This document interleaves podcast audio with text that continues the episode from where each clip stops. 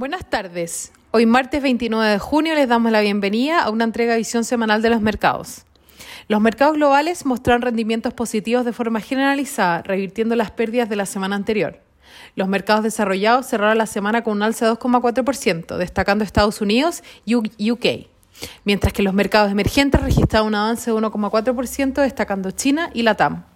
A nivel local, el IPSA cerró con un alza de 1,3%.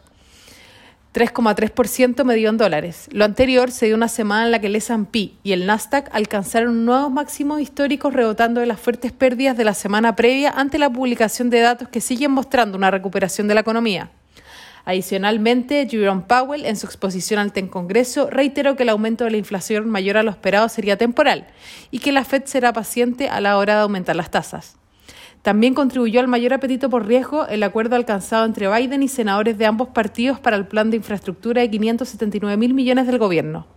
En el ámbito local, el martes el Ministerio de Hacienda actualizó su programa de venta de dólares, aumentando la cantidad máxima a vender para lo que queda de junio, provocando una fuerte apreciación del peso chileno. Adicionalmente, se anunció que 24 comunas de la región metropolitana saldrán de cuarentena, mejorando el ánimo de los inversionistas locales. Para esta semana, entre los principales eventos económicos destaca la publicación de datos de empleo en Estados Unidos, anticipándose una creación de empleos no agrícolas de 700.000 nuevos puestos de trabajo por sobre los 559.000 del mes anterior, con el consenso del mercado esperando que la tasa de desempleo descienda a 20 puntos básicos, ubicándose en 5,6%. En Chile se espera que la tasa de desempleo en mayo haya registrado un aumento de 20 puntos básicos, llegando a 10,4%, mientras que con respecto a la actividad económica se anticipa un IMASEC de 17,3% en mayo.